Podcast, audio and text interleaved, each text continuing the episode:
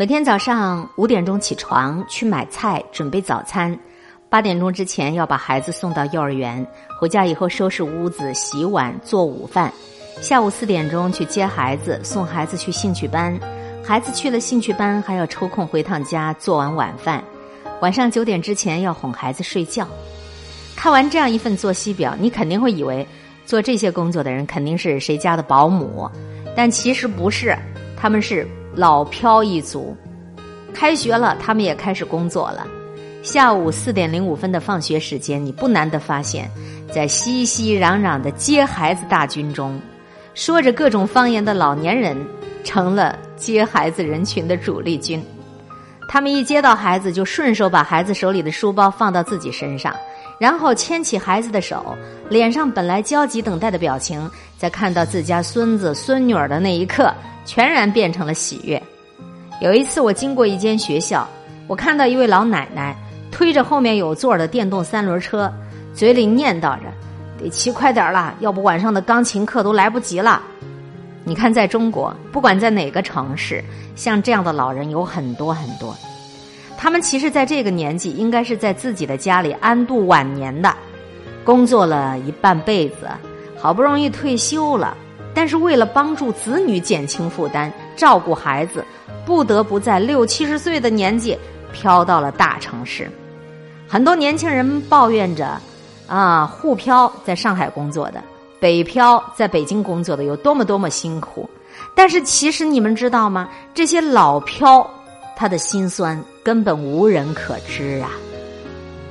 杭州老年精神科曾经接待过一位非常特别的病人。这位病人啊，是一位六十多岁的老奶奶，她生活当中经常忘记事情，比如说本来要给孙子做什么晚餐，等孩子放学以后竟然忘了，而且平时家务都做得很有条理，但突然就是什么事儿都做不好了，这种症状都快持续三个月了，他家里人都觉得他是老年痴呆了，医生诊断之后突然发现这位奶奶是假性的老年痴呆，实际上是得了抑郁症了，而且诱因。其实是一句特别寻常的话。有一天呢，他儿子问他：“妈，是不是今天忘了给孩子喝板蓝根了？”因为那段时间流感很厉害。当天呢，他确实忘了，然后就开始强烈的自责，而且越想越坏。先是责怪自己这么点事儿都做不好，后来呢就想，万一孙子因为他忘了给喝板蓝根染上感冒生了大病，这就是他的责任了呀。然后这件事他就一直过意不去，从那以后他就更加小心紧张。可是越紧张越容易出错，就这样开始了可怕的恶性循环。老年人的心理负担越来越重，孩子哪怕咳嗽一下，他都觉得是自己的责任，就这么慢慢的恶化，最后呢就变成了抑郁症。其实有一句话说的特别对啊，对于老漂们，年纪这么大漂来大城市，他不仅仅是简单的换了一个城市生活呀，更是一场精神上的移民呐。跟北漂、沪漂的年轻人一样，这些老漂们刚到大城市的时候，也是带着新鲜跟好奇的。上个周末在小区楼下散步的时候，遇到了一栋楼经常遇到的一个老奶奶，然后就跟她聊起来了。她说，刚来上海的时候是真的开心啊，女儿带着他买衣服，女婿开车带他又去迪士尼，又去海洋公园了，还能够天天跟两个孙女见面，哎呀，太开心了。但是最近才发现自己真的一点都不适应上海的生活。他晃了晃菜篮子里的菜，一脸嫌弃的说：“买个菜家里就几毛钱，这里涨了好几倍。以前在老家还会跳广场舞，现在每天做饭、打扫卫生、接送孩子已经很累了，根本就不想动。打麻将呢也不会打上海麻将，下午没事的时候只能够坐在沙发上一边看电视一边打盹儿。”他都已经在上海漂了六年，却还是没有家的感觉。从一开始的新鲜到后来的寂寞，他不知道找谁说话，也不知道什么时候开始养成了自言自语的习惯。实在没事儿可做，就只能到小区楼下走一走，跟其他老年人说说话。我听完之后，突然就觉得有点苦涩。原来小区楼下已经是老漂们最后的欢笑聚集地了。之前我在网上也看到过一新闻，说二零一六年，傅奶奶跟老伴儿就从河南到杭州来帮忙带孙女儿，气候过不惯，这里湿热的气候让傅奶奶浑身不舒服，开空调吹得疼，不开空调又很闷。傅奶奶觉得家乡的气候才是最完美的，吃也吃不惯。傅奶奶觉得南方的小葱没味道，不如老家的大葱有劲。一样的瓜果蔬菜，吃起来就是没有家里的味道。每一次回老家，她的行李箱装的都是大葱、馒头，甚至连芝麻酱都是从老家带过来。跟女儿说话，她还是习惯把杭州称为“你们这里”，经常会说：“你们这里怎么老下雨？你们这里的菜怎么这么贵？”而且，就算是每天跟女儿生活在一起，傅奶奶还是觉得距离很遥远。她晒衣服也基本不会去女儿卧室的大阳台，而是在自己房间的窗户上扯了一根晾衣绳。原来，在老飘的心里，家的感觉和时间长短没关系。哪怕在这里住上十年二十年，他们最想回的还是家乡，他们最想念的还是家乡的味道。